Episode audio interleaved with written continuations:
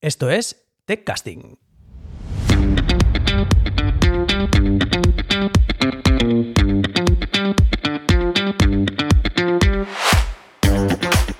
Bienvenidos al episodio número 3 de TechCasting. Soy tu anfitrión, Alphonse Faubert, y hoy tenemos aquí a nada más y nada menos que a Álvaro Moya, creador de Líder, el training para CTOs.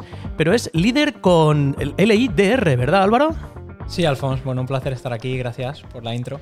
Sí, es LIDR, una palabra que es difícil de encontrar todavía en Internet, así que sí, viene bien que, se, que se deletree para que nos encuentren. Bien. Oye, cuéntanos un poco, ¿qué es lo que, qué es lo que haces tú ahora en Líder? Bueno, el líder, como tú has dicho, es un entrenamiento para, para CTOs. Queremos eh, formar a los líderes del futuro en tecnología y, y, es un training inmersivo para aspirantes a CTO y aquellos CTOs que ya están en el ajo y que quizá les viene grande, ¿no? Vale. Sí, de hecho, para los que no lo sepáis, yo colaboro con Álvaro también, soy uno de los profesores y, y la verdad que el, el, training está bastante, bastante chulo. Oye, una cosa, ¿y, qué te llevó a ti a, a crear líder? Bueno, al final eh, yo he tenido que hacer el camino por mi cuenta, aprender haciendo, como, como, se dice, y muchos otros también. Y al final, después de todo el proceso y hablarlo con, con otras personas que han pasado por lo mismo, parece que tenía sentido, ¿no? El, preparar a otros con las herramientas, los recursos y los profesionales alrededor para poder hacerlo mucho mejor a futuro y dado con todos los cambios que está viendo y la digitalización que se necesita y la demanda que hay de estos perfiles, eh, creía que podría ser un entorno ideal en el que seguir avanzando, ¿no? Mi camino. Porque ¿dónde empezaste tú? ¿Qué, qué es lo que hiciste? ¿Eres ingeniero? ¿Eres, qué, qué bueno, yo, yo, empecé, sí, soy ingeniero, eh, pero desde muy temprano empecé con el mundo del emprendimiento, hice un MBA y, y, monté una empresa cuando estaba todavía en la universidad, esa fue mi primera experiencia profesional. Eh, no llegó a mucho, pero bueno, fue una, primera, fue una primera etapa que sentó ciertas bases sobre a dónde quería ir y marcó cómo iban a ser mis siguientes pasos, cómo iba a ser mi formación a posteriori y, y a dónde iba a ir tirando, ¿no? que al final es el emprendimiento en tecnología. Siguientes pasos. ¿Qué, qué siguientes pasos? ¿Los de emprendimiento y qué más? Emprendimiento en tecnología, pues sí, después de montar este primer, este primer intento de, de startup, la siguiente ya sí fue una startup puramente tecnológica en, en 2013.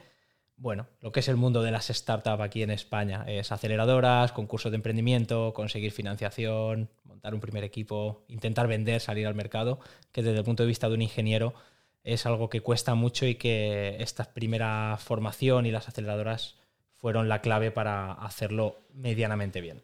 Estoy súper de acuerdo. Yo he pasado por un proceso similar y, y, empatizo muchísimo. ¿Y qué te llevó a ti a, a ser CTO. Es decir, a mí por, a mí pasó pues, por circunstancias de la vida, ¿no? Por necesidades de los equipos. Necesitamos rellenar ese rol y, me escogieron a mí, ¿no? Pero eh, digamos que yo me dejé llevar. Pero a ti, ¿qué, qué es lo que te movió de, pasar a, a, liderazgo?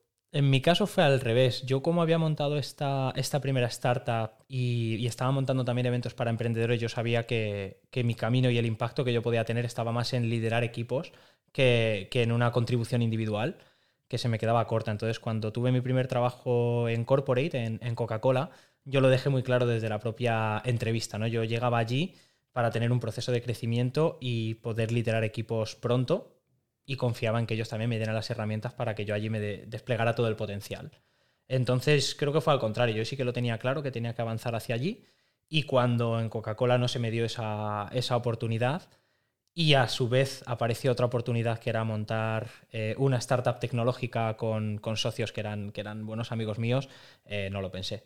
Dejé, dejé, el trabajo en corporate y me lancé a aprender a ser líder haciéndolo, ¿no? Desde, desde cero, desde el, desde el barro. Es decir, ya van dos startups, ¿no? ¿Esta segunda cómo se llamaba?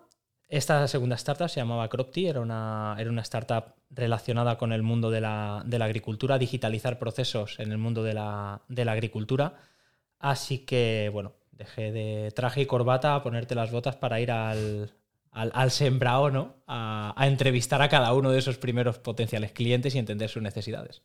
¿Y cómo te sentiste cuando, cuando tenías que empezar otra vez la startup, ¿no?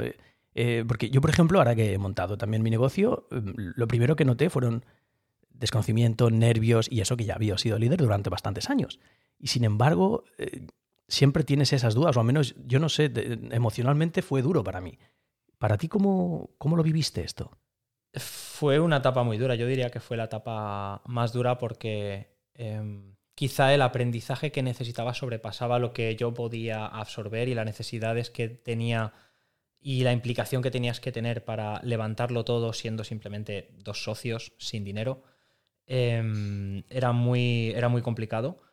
Y bueno, pues lo dicho, la ayuda de procesos de aceleración, de incubadoras, eh, de concursos de emprendimiento que te facilitaban no solo el acceso a, capital, tener unas oficinas, no depender de otros gastos y poder centrarte en tu producto y en, en captar ventas y tener a mentores alrededor para poder formarte adecuadamente sobre todos aquellos aspectos que ni, ni aprendí en el MBA ni me habían enseñado en la carrera, fue para mí la clave de esa primera parte y que hizo que, bueno, fuera llevable, ¿no? De cierta manera, el, proceso cuando seguían siendo 14, 15 horas de trabajo diario. Sí, esa es una de las partes que nadie te menciona cuando te hacen líder, ¿eh? que tienes que estar de sol a sol trabajando y que esperan de ti que cojas el teléfono a cualquier hora, estés donde estés. Al menos eso a mí me pasaba. Exacto, exacto. Al final, en la primera etapa eran 14 y 15 horas porque estabas tú solo. Al final no liderabas a nadie todavía, pero sí que es verdad que cuando el equipo empieza a crecer, em, el proceso hasta que consigues delegar, más lo que sigues teniendo que hacer por la nueva etapa en la que te encuentras, más el monitorizar y revisar cómo van saliendo las cosas de tu equipo ¿no? en esas primeras etapas, se te siguen consumiendo las 15 horas, incluso habiendo delegado parte del trabajo. ¿no? Entonces es complicado. Sí, sí. Oye, ¿qué hiciste después de esta startup?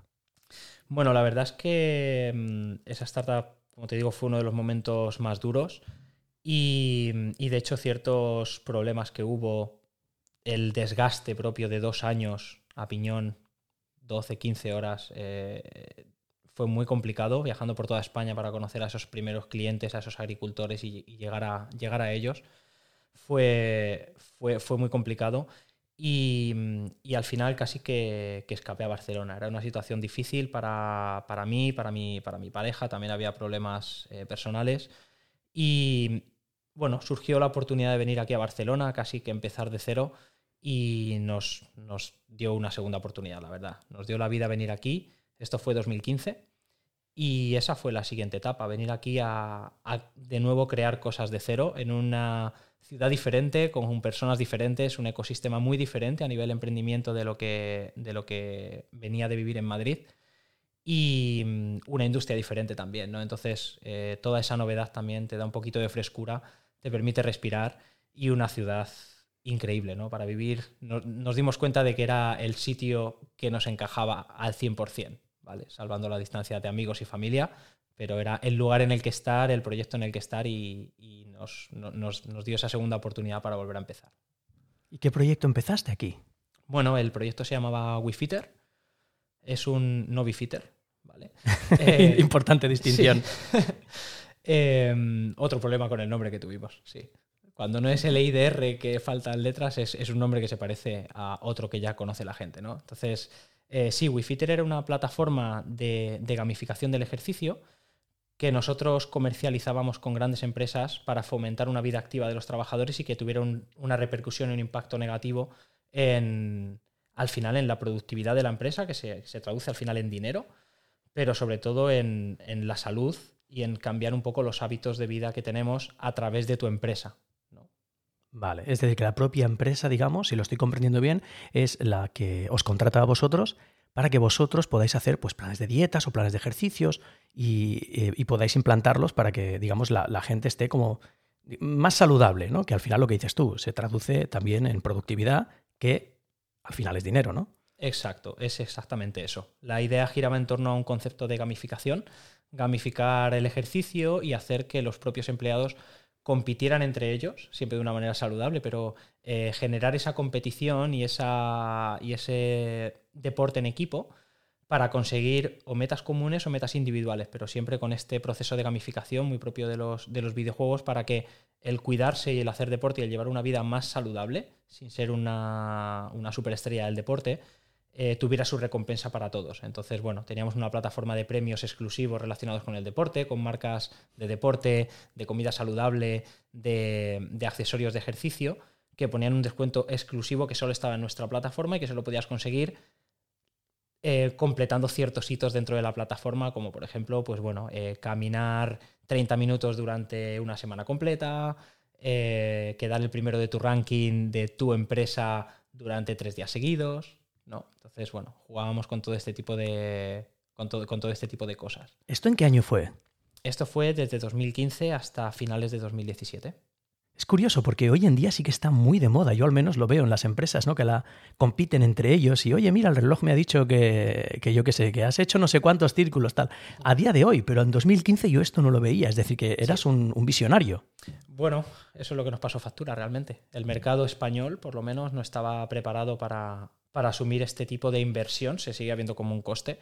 Y este coste no estaba planteado desde un departamento de recursos humanos, que es quien se debería ocupar de, de la salud final de, de, la fuerza de trabajo. ¿no? Entonces, eh, sí que pivotamos varias veces, probamos diferentes alternativas. Estuvimos acelerados en diferentes programas de todo el mundo, desde San Francisco hasta Finlandia, y es verdad que allí sí que estaba más desarrollado, teníamos más tracción, pero era una inversión bastante más grande el aterrizar en otro país como puede ser Finlandia, con un producto que todavía no estaba preparado para ese mercado finlandés, ya no solo en localizar los textos, ¿no? sino también en un poco cómo es la cultura allí, y cómo debería comportarse la marca en ese, en ese ecosistema, las marcas que dan premios, de nuevo tener que curar eh, todos los contenidos. Entonces, bueno, era, era complicado, pero es a lo que nos, es a lo que nos lanzamos, es lo que pedía, lo, que pedía la propia startup, ¿no? El, cambiar de mercado, más que cambiar de producto. Es interesante, como a mí también me pasó esto en una empresa en la que trabajé, que cuando empezamos a internacionalizarnos, nosotros también creíamos que era tan fácil como coger el producto que teníamos, cambiarle el idioma y, listo. Y no es así, es verdad. Tienes que cerrar tratos nuevos, tienes que cambiar incluso el contenido que está saliendo porque culturalmente aceptan más unas cosas u otras, ¿no?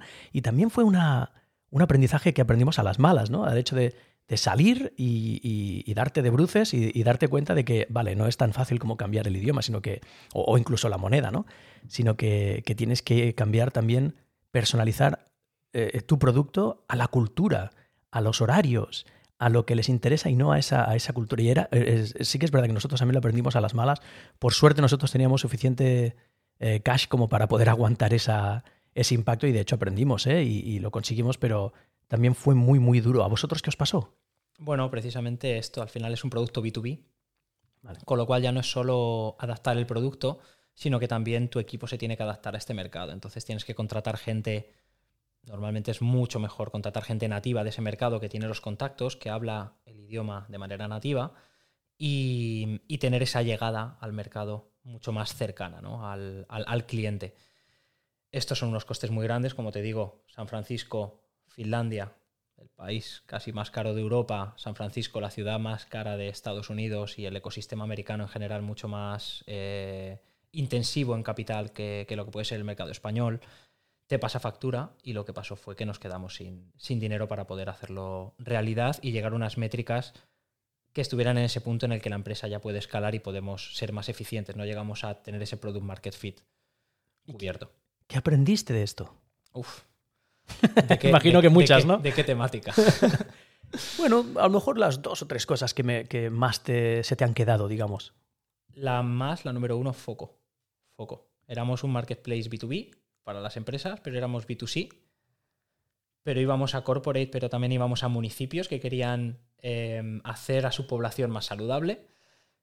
Pero también en un momento dado comercializamos la API que utilizábamos, que se conectaba con todos los dispositivos del mercado, como un servicio aparte para otro tipo de líneas de negocio, como podía ser Pharma, ¿no? que utilizaran estos datos de ejercicio en los, en los experimentos médicos, ¿no? en las fases de trial esa pérdida de foco cuando no tienes el dinero ni para levantar una sola de las líneas de negocio, se resiente porque lo quemas a por cuatro.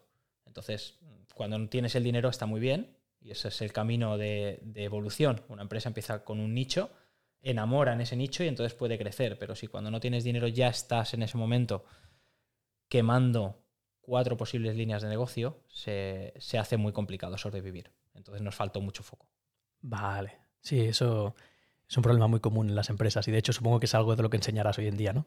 Sí, es una de las cosas más importantes. Al final eh, yo me muevo en el entorno de startups y como consultor eh, CTO para, para startups soy el anti-CTO, porque es no codifiques, no construyas nada. Primero valida que las hipótesis que tienes en tu cabeza son reales y, y no están sesgadas, ¿no? por, lo que tú mismo crees. Y, y, al final trabajo con herramientas no code, trabajo con hipótesis, con mockups, con prototipos, con entrevistas, que es un área que a un CTO muchas veces eh, se le escapa y no piensa que esté en su ámbito, pero cuando sois dos, como en el caso de la startup anterior o incluso en el caso de WeFitter, que éramos tres al principio, alguien lo tiene que hacer y probablemente no tengas un CPO dentro de esos dos o tres personas dentro del equipo. Correcto, la verdad que los recursos también son escasos cuando son startups, no te envidio. También he trabajado con startups y son más complicadas por el tema de los recursos limitados, ¿no? Entonces, eh, tú terminas, el, terminas este proyecto. ¿Qué, ¿Qué viene después? ¿Qué haces después? Bueno, la verdad es que cuando acabó este proyecto mm, me tomé dos meses para descansar. Llevaba sin parar prácticamente desde que salí de la carrera, enganchando unos trabajos con otros con un fin de semana de descanso en medio. Entonces, de un viernes a un lunes es, imposible eh, desconectar del todo. Y aquí aprendí el valor que tiene una desconexión más larga para reencontrarte a ti mismo, para evaluar qué quieres en tu vida para los próximos años y entonces hacerlo realmente acorde a lo que tú necesitas y no simplemente tener ese síndrome del objeto brillante, ¿no? De que te presentan una buena oportunidad en el mercado porque lo vales, pero que realmente quizá no esté alineada con lo que tú buscas, ¿no? Y, y, eso hice, me tomé dos meses para descansar, viajé, fui a visitar a gente que estaba en el extranjero que hacía mucho que no veía, desconecté, ¿Qué te, pasa por la cabeza a ti cuando estás dos meses fuera, después de todo este estrés que has tenido que, sufrir, estas horas? ¿qué, es lo que te pasa por la cabeza? Porque quieres hacer muchas cosas y solo vas a tener una vida y solo vas a volver a estar en los 30 una vez, entonces tienes que elegir muy bien. Entonces es, un poco el cortar las ramas y el decir que no a todo lo que, lo que sabes que te va a alejar del camino. Y eso hacerlo por primera vez es una experiencia muy reveladora, la verdad. Qué bueno. Entonces pasan estos dos meses, Tú vuelves a Barcelona, entiendo. Sí, estuve, estuve en Londres eh, unas semanas, también estuve todas las navidades en, Madrid, que es, de donde, que es de donde vengo, y al final la Navidad es el, intervalo de tiempo más largo que paso allí cada, cada, año. En este caso lo hice incluso más largo, sin tener que venirme para, para, seguir trabajando después de, después de Nochevieja. Y, y aproveché pues de nuevo para conectar con toda mi gente, para entender lo que venía y a la vuelta de Reyes ya había dejado apalabrado justo antes de, empezar las navidades, empezar en un proyecto aquí muy interesante de Insurtech, una compañía, una compañía suiza que, quería internalizar el equipo de IT, que hasta ese momento era externo, para madurar toda la parte de, producto y tecnología y de verdad salir al mercado y conquistar más allá de los tres mercados en los que ya estaba presente e intentar conquistar toda Europa. Vale, y entiendo que tú eh, con tu intención de saber liderar, que tú, tú ya, entre que ya sabías y que además querías hacerlo, entiendo que el tipo de trato que tenías con esta empresa o que querías con esta empresa era también de liderazgo. Sí, efectivamente. En este caso, de hecho, era un liderazgo más allá de un equipo, porque era montar la oficina de la empresa aquí en Barcelona, lo que iba a ser el segundo headquarters más importante después de, después de Berlín. Entonces era liderazgo más allá de tu equipo, ¿no? Era un liderazgo más transversal en el que tú tienes que montar una oficina con recursos muy limitados tienes que convencer a la gente y hacerles partícipes de montar esa oficina y al final pues estás cogiendo una furgoneta para ir a IKEA, montando mesas con tu equipo un viernes por la tarde, decidiendo con ellos el color de las paredes, decidiendo qué oficina vais a alquilar. Entonces todo este proceso es muy rico y es algo que, es muy recomendable, pero que es verdad que se escapa de las funciones de, de las que tendrías que hacer dentro de un rol más eh, específico, ¿no? Como, como CTO, ¿no? Sí, eso dependerá, bueno, lo que dices tú, ¿no? Depende del tamaño, ¿no? De la, de la gente, porque al final hay un trabajo que, hay que tiene que salir el trabajo. Entonces, si somos dos, pues, pues ya es lo que hay, ¿no? Y te toca ponerte a remangarte y empezar a hacer lo que tengas que hacer. Claro, conforme más sois, más podéis dividir roles, responsabilidades, pero si somos tú y yo montando una empresa, pues si hay que llevar papeles, hay que llevar papeles. Y si hay que limpiar la oficina, hay que limpiar la oficina, entiendo, ¿no? Entonces entiendo que esa es, el, es la metodología, ¿no? Del estilo, bueno, vamos a ver cuál es el trabajo que hay que hacer, vamos a ver cuántos somos y cómo nos lo dividimos. Sí, de nuevo, dar esa milla extra, ¿no? Quizá te va a tocar ir a ver un piso un jueves a las 7 porque se ha quedado libre y es el piso perfecto para, para la siguiente etapa. Pues te toca hacer esas cosas, pero al final cuando la empresa entiende ese sacrificio y entiende que lo importante es el valor que aportas y no el tiempo que dedicas o en qué momentos lo dedicas, entonces todo funciona. Y es verdad que en esta empresa también fue la primera vez que experimenté esta mentalidad más europea de, dejar hacer y de confianza y es la que a mí me cautivó. ¿no? Yo lo digo siempre, me sentía más owner, ¿no? más, más propietario de, de, mi empresa, en este caso que ni siquiera tenía acciones, que en los otros casos que era cofundador.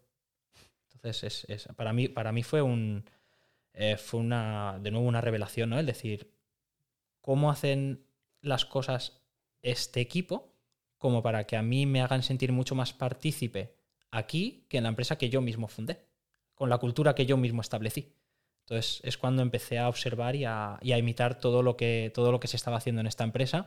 Y es verdad que me encontré que, bueno, eh, estaba mucho más relacionado con cómo yo trabajo y me dio alas. Me fue muy fácil convencer a la gente para estar montando mesas un viernes por la tarde, sabiendo que luego podía tener un presupuesto para pizzas y entonces convertirlo en una cena de equipo, ¿no? Y que cada uno realmente estaba montando su mesa y su silla y generar ese engagement con el propio material de la oficina, ¿no? que es algo que, que, que en otro tipo de entornos eh, no te cabe en la cabeza. ¿no? Es curioso como has mencionado dos veces lo de cuando el ownership, ¿no? Cuando yo te doy algo y te hago responsable de algo, el, eh, noto, o sea, lo que noto es confianza. Cuando confían en mí, ¿no? Cuando me dan a mí la responsabilidad de hacer algo y noto que confían en mí, entonces a mí no me importa ir a mirar un piso a las 7 de la tarde. Fíjate lo curioso que es. Sí. Que parte de la confianza pasa por que te deleguen una responsabilidad y te dejen hacerla, ¿no?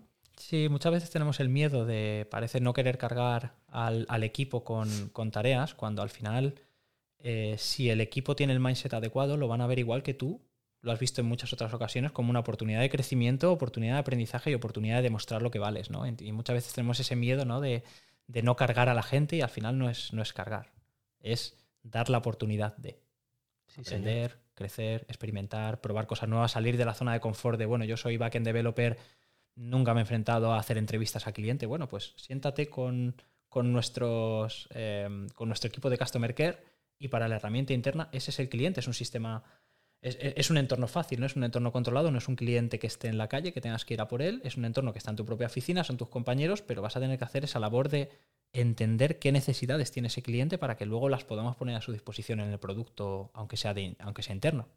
Correcto, sí señor, no podría estar más de acuerdo con lo que dices. Y de esta experiencia, ¿qué es lo que, qué es lo que sacas? ¿Qué es lo que aprendes? Yo creo que aquí es donde aprendí liderazgo de verdad. También por el tamaño del equipo, porque sí que eh, es cuando por fin el equipo empezó a crecer. Tenía un equipo de, de 12 personas. Es un tamaño más relevante y se empiezan a dar ciertos conflictos que no se dan en un equipo más pequeño. Y también la propia empresa era mucho más grande. Era una empresa que era distribuida, tenía headquarters en, en Suiza, en Alemania y en España es mucho más difícil manejar unas operaciones en equipos distribuidos, entonces aprendí mucho de cómo es la operativa de, una empresa para mí de lo que, de lo que ya es el, el, hoy, pero en ese momento es cómo, son las, cómo serán las empresas del futuro. En este caso era una, era, una, era una startup que estaba en tres zonas, pero la realidad es que a día de hoy toda startup que se, que se crea que quiera competir en un mercado global tiene que ser una startup que acceda a talento global. Entonces no, no me imagino una startup que no nazca ya con ese mindset de, de, empresa global y de que las sedes estén donde esté el talento, si es que necesitas tener que poner una sede, y por otro lado donde estén los clientes, si es que necesitas poner una sede para llegar a esos clientes. Entonces, el manejar este tipo de situaciones eh, lo puse en práctica y me ayuda a día de hoy a montar algo que tiene esa filosofía, ¿no? De ese carácter 100% remoto, 100% distribuido, flexibilidad de los horarios, cada uno cuando puede en función de su vida y en función del time zone en el que está. Todo esto es lo que a mí más me enseñó en esta, esta etapa Insurance. No estaba... Y después de Insurance, ¿qué, qué pasa aquí? ¿Qué, ¿Qué, cambio haces? ¿O, qué, ¿O dónde estás? Bueno, Insurance tuvo un problema de financiación.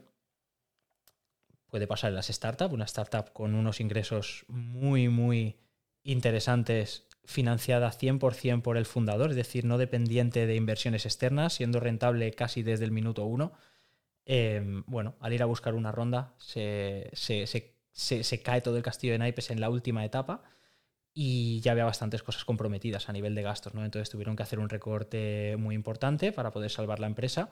Yo fui parte de ese, de ese recorte, es algo además totalmente entendible y, y a mí lo que me, me, gusta es saber a día de hoy que eso ha dado sus frutos y han podido remontar la empresa gracias a ese movimiento, con lo cual en ese sentido creo que fue, fue un, una decisión muy difícil, pero que había que hacerse y se hizo bien.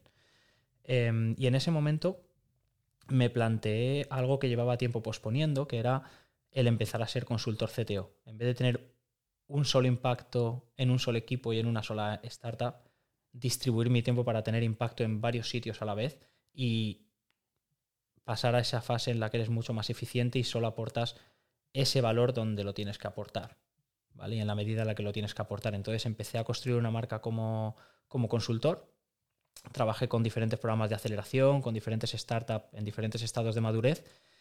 Pero cuando estaba en ese proceso, eh, bueno, llegó WeFox, que es ese unicornio que estás esperando desde que empiezas en el barro en los primeros momentos que te he contado antes y que cerraba para mí una etapa del camino, ¿no? Em, entonces, bueno, fue una gran oportunidad, no pude decir que no.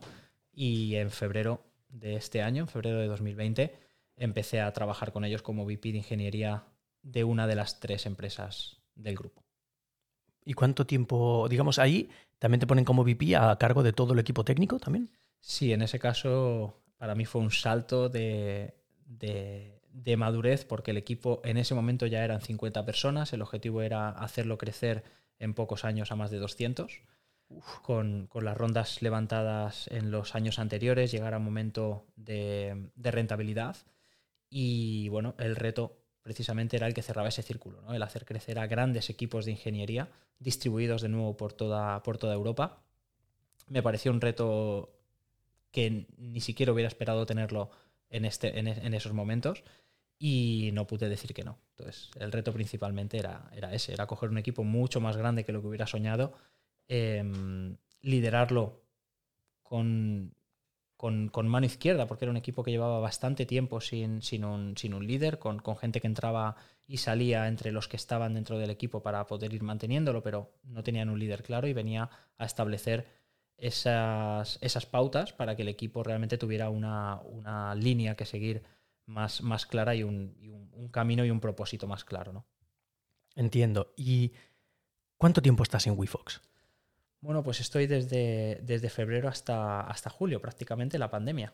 Es decir, estuve un mes yendo a las, a las oficinas y a partir del primer mes todos en casa, llevar un equipo de 50 personas y creciendo en remoto, personas que casi no te conocen porque solo has pasado un mes en la oficina y has estado intentando entender toda la complejidad de una empresa de más de 600 personas, cómo funciona toda la estrategia y todo lo que viene y todo de lo que te vas a tener que ocupar y cuando casi te vas a poner ya a implementar esa estrategia y a empezar a trabajar con el equipo ¿no? en los siguientes pasos, llega la pandemia, te encierran y no solo que te encierren, sino que tienes que reinventar la estrategia junto al equipo directivo de una empresa que todavía apenas conoces, ¿no? Entonces, de nuevo, te quita todo el foco, te quita toda la prioridad y, bueno, eh, el equipo se resiente al final, cuando tienes que dedicar todo el tiempo a este tipo de tareas. La verdad que no eres, el, no eres el primero que me cuenta historias así. De hecho, yo mismo también lo he vivido y, a día de hoy aún ayudo a empresas a pasar a, digital porque estamos muy acostumbrados a tener su oficina, a tener sus estrategias, sus reuniones en persona, su pizarra, ¿no? Y, de hecho lo hablábamos en el primer episodio con Joan, ¿no? De que muchas veces las herramientas online han sido una gran ayuda para la pandemia porque cuando nos han enviado a todos a casa, ¿no? Cuando nos hemos quedado encerrados y, y que muy probablemente nos toque encerrarnos ahora otra vez, ¿no? por, lo, por lo que dicen las noticias, eh, las, las herramientas es lo que nos ha salvado en algunas ocasiones, pero el mindset es una cosa que tienes que trabajarte tú, porque así como antes, yo que sé, tenía, tenía clientes que me decían, bueno, yo sé que está sentado en su sitio, por lo tanto está trabajando, ¿no? Y ahora no lo veo. Entonces, ah, claro, yo tengo conversaciones muy interesantes del estilo y, cómo lo vas a saber ahora, ¿no? Entonces tenemos que empezar a mirar otras cosas que realmente tienen un efecto más práctico, ¿no? Y entonces empiezas a ver realmente el rendimiento de cada persona y del equipo, etcétera, y no solo tus, tus impresiones. Pero entiendo que tú también tuviste que pasar por un proceso de adaptación a remoto. En este caso, yo ya venía con ese mindset porque era la, cultura que había establecido en, en Isurance para toda la empresa. Creía que era una de las bazas para poder escalar a otros niveles. Y por otra parte, WeForce ya lo tenía implementado. Esas fueron también una de las razones por las que acepté, acepté el reto, porque la, cultura y el mindset era el adecuado. Y en ese caso, bueno, todo el equipo ya trabajaba una media de uno o dos días en remoto, las herramientas estaban totalmente establecidas. Entonces, es una de las cosas que hizo que la empresa en menos de una semana estuviera trabajando totalmente en remoto y el, la prioridad número uno fuera el trabajador. Eso es algo que se ejecutó de manera brillante y no todas las empresas eh, pueden, digamos, presumir de poner en casa de cada uno de los empleados de cinco o seis países diferentes por toda Europa un test de, de COVID antes siquiera que los tuvieran incluso en sanidad. No está mal, la verdad. Madre mía, entonces, Tú, digamos, pasas por todas estas experiencias, ¿no? Eh, coges, eh, montas tu primera empresa y te das cuenta de que eres muy joven, ¿no? Y luego eh, pasas por otras empresas, te das cuenta, aprendes de que tienes que focalizarte, de que no puedes tener recursos para hacer todos los proyectos que tienes en mente. Aprendes liderazgo, te metes en WeFox, aprendes a gestionar equipos en remoto. ¿Qué, qué haces con todo esto que has aprendido en tu vida? Bueno, como te decía, trabajé con WeFox hasta, hasta julio y se me abrió la, bueno, la, la oportunidad de enseñar a otros todo aquello que yo he ido aprendido aprendiendo por el camino, todo aquello que yo y otros también han aprendido por el camino, curarlo y ponerlo a disposición de aquellos que quieren seguir este camino para que no tengan que, sufrir tanto como, como, hemos sufrido. Al final todo aprendizaje eh, requiere de un sacrificio y de un esfuerzo muy grande, pero se puede hacer de muchas maneras y cuando, cuando vas a ciegas y tienes que aprender haciendo por las bravas, te puede pasar factura como pasa al final irremediablemente a nivel de salud, a nivel de relaciones personales, a nivel de a, nivel del impacto que puedes tener y la efectividad de tu, de tu, trabajo. Y, el poner a disposición ciertas herramientas, recursos y a las experiencias de personas que ya han pasado por allí, me parecía una forma increíble de pasar los siguientes años que creo que serán prácticamente los mejores. Y, y es por eso que monté, que monté líder. Vale, todo esto lo metes en líder, ¿eh? Líder, líder, es, el, digamos, la perla que sale de, las historias de, todo, de todo el viaje que has tenido. Y, si lo estoy entendiendo bien, líder lo que hace es presentar tu versión futura, ¿no? Cuando viene un cliente tuyo, cuando viene un estudiante nuevo, ¿no? Cuando viene un, un posible, un potencial CTO que aparece allí y digamos que tú le vas a presentar a su futuro yo. Sí, y ese futuro yo, pues eres tú, soy yo y son todos el, todo el resto de mentores que están en el programa, que al final cada uno desde su visión y desde el rol que ha tenido y, la, y, su, particular camino del guerrero, em, vamos a presentar todas esas experiencias para que sepas qué te espera, ¿no? Ya no solo a nivel de lo que vas a necesitar, sino sobre todo el impacto que puedes llegar a tener, ¿no? Eh, cómo puedes llegar a ser. Sí, señor. Yo la verdad que tengo que aclarar esto. Eh, eh, Álvaro no me patrocina en absoluto y, la verdad que yo decidí colaborar con él porque realmente también creo en este proyecto y creo que, el, formato que Álvaro está montando es único y es muy efectivo.